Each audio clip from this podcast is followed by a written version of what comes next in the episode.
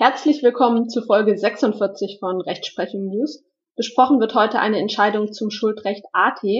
Im ersten und im zweiten Examen gibt es nahezu keinen Durchgang ohne Schuldrecht AT. Deshalb ist die Folge von besonderer Bedeutung und auch eine gute Klausurvorlage. Die Entscheidung stammt vom Kammergericht Berlin. Es handelt sich um einen Beschluss vom 8. Januar 2021 mit dem Aktenzeichen 21U 1064 aus 20.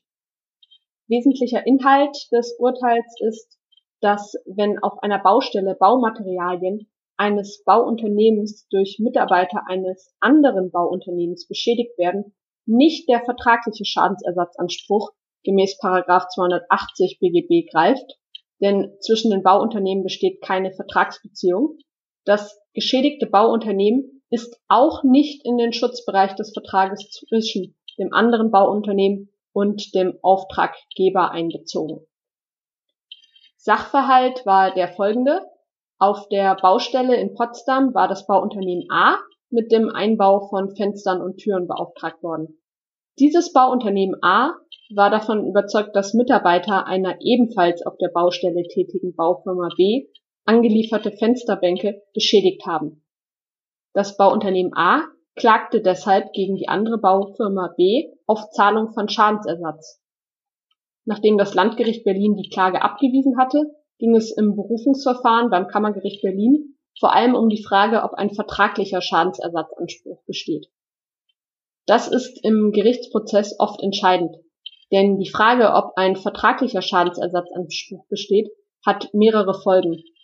In Abgrenzung zum bloß deliktischen Schadensersatzanspruch wird das Verschulden bzw. vertreten müssen im Rahmen des Paragraphen 280 Absatz 1 BGB vermutet. Beim deliktischen Schadensersatzanspruch gemäß Paragraph 823 BGB muss der Kläger beweisen, dass der andere schuldhaft gehandelt hat. Das ist oft entscheidend für den Ausgang des Prozesses und damit der größte Vorteil des vertraglichen Schadensersatzanspruchs. Denn das Verschulden lässt sich in der Praxis oft nur schwer oder eben gar nicht nachweisen. Als weiterer Vorteil des vertraglichen Schadensersatzanspruches ist die Zurechnung von Erfüllungsgehilfen anzusehen, gemäß 278 BGB. Das ist im Deliktsrecht nämlich nicht der Fall. Zwar stellt 831 BGB eine Anspruchsgrundlage bei Handlungen von Verrichtungsgehilfen dar, es ist aber eine Exkulpation nach Absatz 1 Satz 2 BGB möglich, wenn der Geschäftsherr den Verrichtungsgehilfen ordnungsgemäß ausgewählt und überwacht hat. Als dritter Vorteil des vertraglichen Schadensersatzanspruches ist es anzusehen, dass das Vermögen als solches geschützt ist. Im Rahmen des deliktischen Schadensersatzanspruches gemäß 823 Absatz 1 BGB sind hingegen nur die dort aufgeführten Rechtsgüter und sonstige absolut geschützte Rechtsgüter erfasst, wie zum Beispiel der berechtigte Besitz. Das Vermögen als solches ist jedoch nicht geschützt, sondern es besteht nur ein Ersatzanspruch für Vermögensschäden, wenn solche durch die Verletzung eines absolut geschützten Rechtsguts entstanden sind Kommen wir nun nach diesen wichtigen allgemeinen Ausführungen zur Bedeutung des vertraglichen Schadensersatzanspruches zur Entscheidung des Kammergerichts im hier zugrunde liegenden Fall. Das Kammergericht Berlin bestätigte die Entscheidung des Landgerichts. Insbesondere stehe dem Kläger kein vertraglicher Schadensersatzanspruch aus 280 Absatz 1 BGB gegen die Beklagten zu. Es besteht nämlich keine Vertragsbeziehung zwischen den Parteien denn die beiden Bauunternehmen A und B haben jeweils nur einen Vertrag mit dem Bauherrn, also der Auftraggeberin, aber nicht untereinander. Bei den jeweiligen Verträgen mit dem Auftraggeber handelt es sich um Werkverträge. Mangels Vertrags untereinander kommt daher ein vertraglicher Schadensersatzanspruch nur in Betracht, wenn das Bauunternehmen A als Dritter in den Schutzbereich des Vertrages der Beklagten, also der Baufirma B, mit dem Auftraggeber einbezogen wäre. Das ist aber laut Kammergericht nicht der Fall. Der Vertrag mit Schutzwirkung zugunsten Dritter hat vier Voraussetzungen.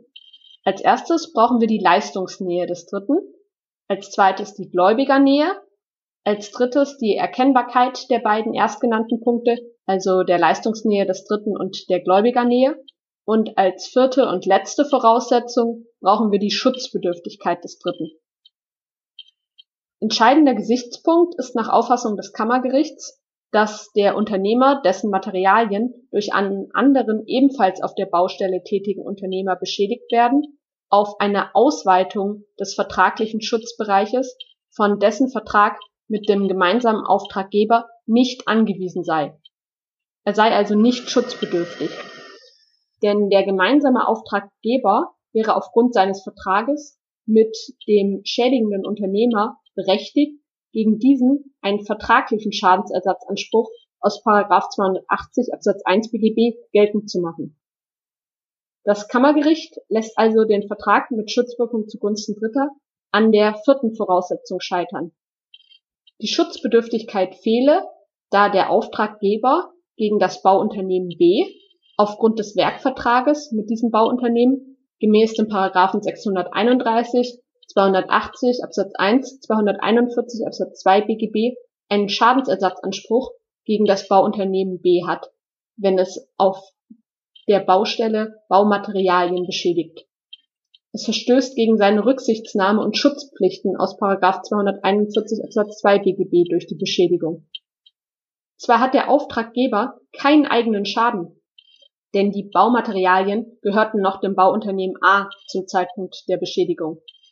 Deshalb hat das Bauunternehmen A aber einen Anspruch gegen den Auftraggeber auf Abtretung des vertraglichen Schadensersatzanspruchs des Auftraggebers gegen das Bauunternehmen B.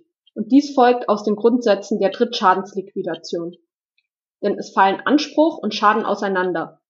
Und dieses Auseinanderfallen ist zufällig, da dies auf der Gefahrregelung des Paragraphen 644 BGB beruht. Denn bis zur Abnahme der Werkleistung muss das Bauunternehmen A die Beschädigungen ausbessern und daher neue Baumaterialien beschaffen und einbauen. Bisher war hier keine Abtretung erfolgt.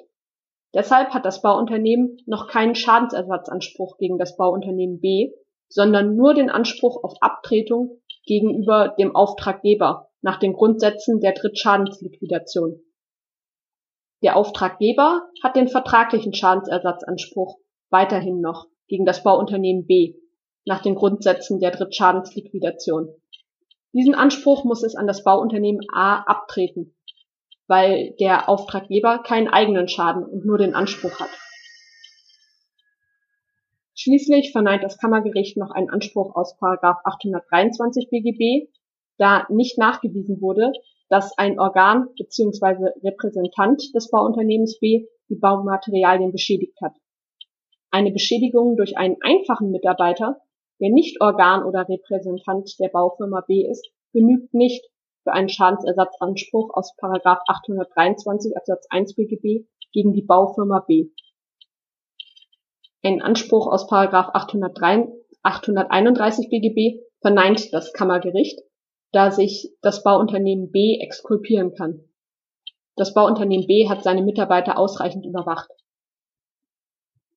Mitzunehmen aus dem Urteil ist daher, dass bei der Beschädigung von Baumaterialien eines Bauunternehmens auf einer Baustelle durch Mitarbeiter eines anderen Bauunternehmens nicht der vertragliche Schadensersatzanspruch gemäß 280 Absatz 1 BGB greift. Denn zwischen den Bauunternehmen besteht keine Vertragsbeziehung und vor allem ist das geschädigte Bauunternehmen auch nicht in den Schutzbereich des Vertrages zwischen dem anderen Bauunternehmen und dem Auftraggeber einbezogen denn es fehlt an der Schutzbedürftigkeit. Denn nach den Grundsätzen der Drittschadensliquidation hat das Bauunternehmen gegen den Auftraggeber einen Anspruch auf Abtretung. Ich bedanke mich für eure Aufmerksamkeit.